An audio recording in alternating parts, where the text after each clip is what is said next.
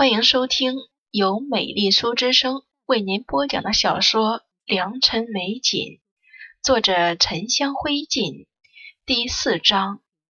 刘香回到青铜院之后，刘香也早回来了，眼巴巴等着锦朝进来，笑着扶过锦朝的手。彩服被不露痕迹的挤到后面，只能默默的站在一边。刘香比顾锦朝年长一岁，今年十六，长得颇有几分姿色。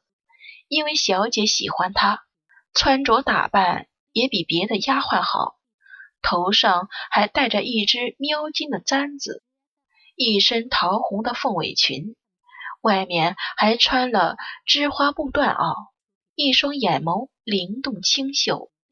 平日小姐看到她。总是和颜悦色的，今儿的面色却沉静如水。坐在临窗大炕上之后，就吩咐彩芙去替他沏茶来。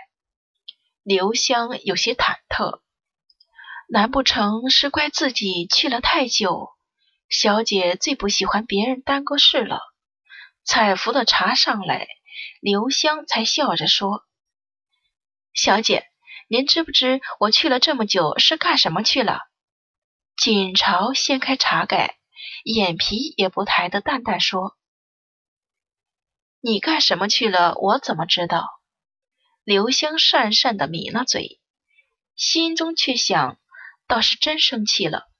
又瞥了一眼彩芙，自觉的在这二等丫鬟面前落了面子，便稍微压下声音说。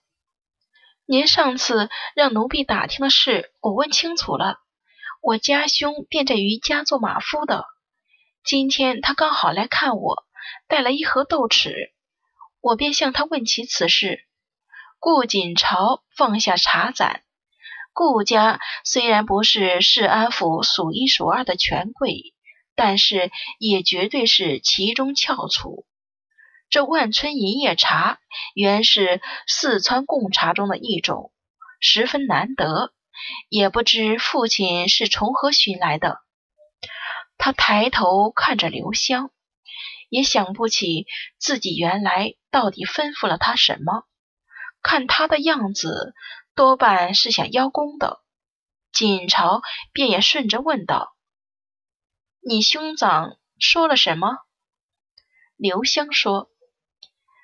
家兄本来也不知此事，只是那余家狄小姐还有三月便及笄，此事才被婆子们说出来。说早年余家太夫人与陈家太夫人交好，在余家狄小姐四岁的时候，便为她与陈七公子定下娃娃亲。听说信物便是余家太夫人的一对玉佩。说到这里，又顿了顿。虽然是有定亲的，但是如今两家并不怎么往来。当年陈家与余家势力也是伯仲之间，但是如今陈二爷与陈三爷都是官运亨通，陈二爷任陕西布政使，陈三爷任詹事府詹事，早已经不是当年的余家可以比肩的。奴婢心想，恐怕这门亲成不了。陈三爷便是陈玄清的父亲陈彦允，锦朝前四的夫君。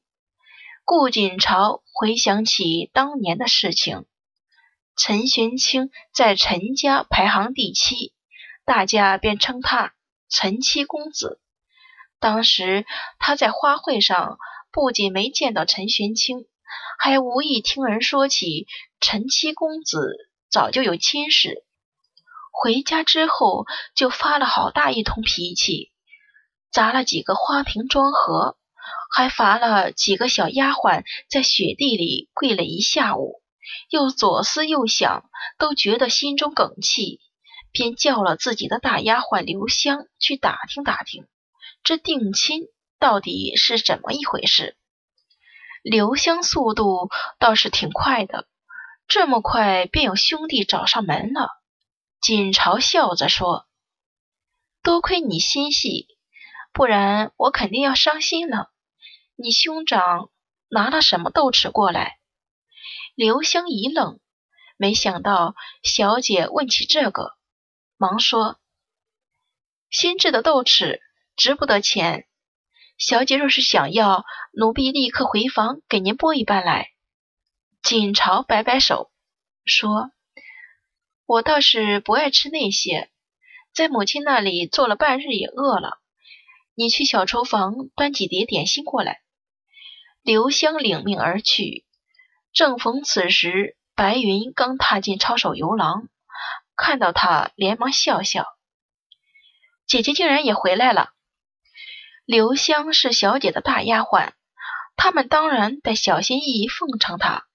虽然刘香平日挺傲气，但是也会颔首答应。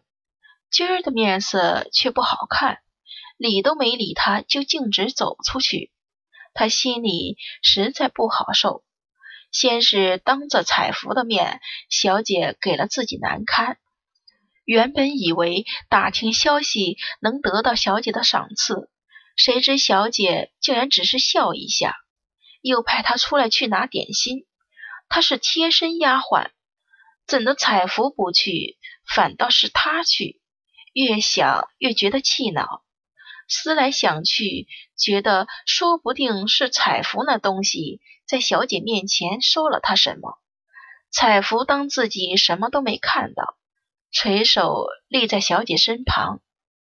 锦朝却轻声问道：“你觉得留香如何？”彩福心中一跳，小姐为何要这么问他？刘香是小姐的大丫鬟，轮不到她说什么。但是小姐这话问的不客气，难道是对刘香姑娘有什么不满？她斟酌片刻，才说：“刘香姐姐四面玲珑，很讨小姐喜欢，而且机灵聪明，还识得几个字，这也是很难得的。”这话理解起来却另有含义。刘香也就在小姐面前讨巧罢了。平时和他们这些二等丫鬟说话，那可是非常趾高气昂的。顾锦朝笑笑，彩福这个性子不错。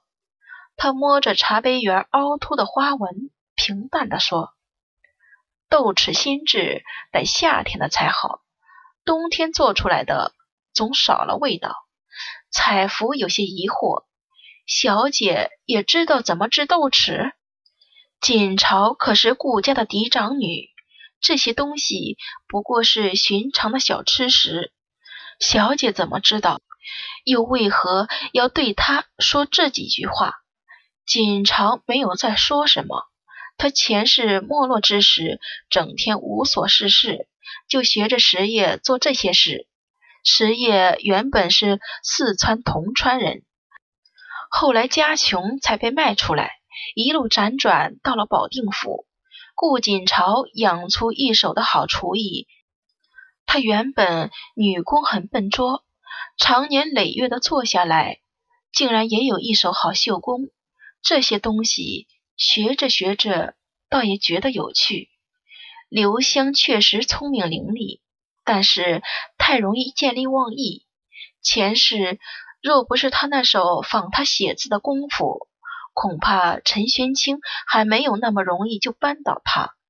他差点被逼死的时候，刘香早领了陈玄清给的银票和一栋三进的宅子，再也没有来看过他。锦朝看着窗外的雪地，暗自思忖：刘香的兄长想来顾家就来了，他甚至不用禀了，他就自己去见了自己兄长。可见，在这顾家里，他给了自己大丫鬟多大的特权。他兄长为了给他送豆豉，跑一趟无所谓；若是因为专门去打听来的，那可就值得思考了。刘香没有这种远见，他怕的是他背后有人作祟。顾锦朝第二日醒得极早，睁开眼后看到的。还是雕玉兰、麒麟祥云的红木千工床，心中舒了口气。他觉得自己现在精神越来越好了，前日还有些乏力，总觉得似乎不太能控制手脚一样，今天却没有这种感觉了。刘香服侍他洗漱穿衣，又换了身淡红色绣莲瓣缠枝纹的遍地金袄裙，头上戴了金蕾丝嵌宝石花三朵。锦朝随着他做这些。并没有说什么。刘香问道：“小姐今天起得这样早，要先去服侍夫人吗？”锦朝说：“好几日没去给父亲请安了，今天要去一次。”又看他拿出一对耳坠，皱了眉道：“这金坠子就不用了。顾家晨昏定省的规矩是，姨娘们每日都要和祖母请安。”孩子们每日先和父亲请安，再和母亲请安。但是锦朝三五日不向父亲请安也是常事。父亲见了他，总要说许多话，要他多看女婿女诫。随着请来的苏绣师傅多学女工，顾锦朝自然不喜欢。今天他先去给父亲请安。锦朝需要熟悉顾家如今的情况，毕竟时日太长了，有些东西他已经记不清楚了。白云端了大漆方盘进来，上面放了牛乳粥，一碟花果子油酥，一碟甘露饼，还有一碟笋干。锦朝看天色已经有点亮了，只喝了牛乳粥，便往父亲的菊柳阁去。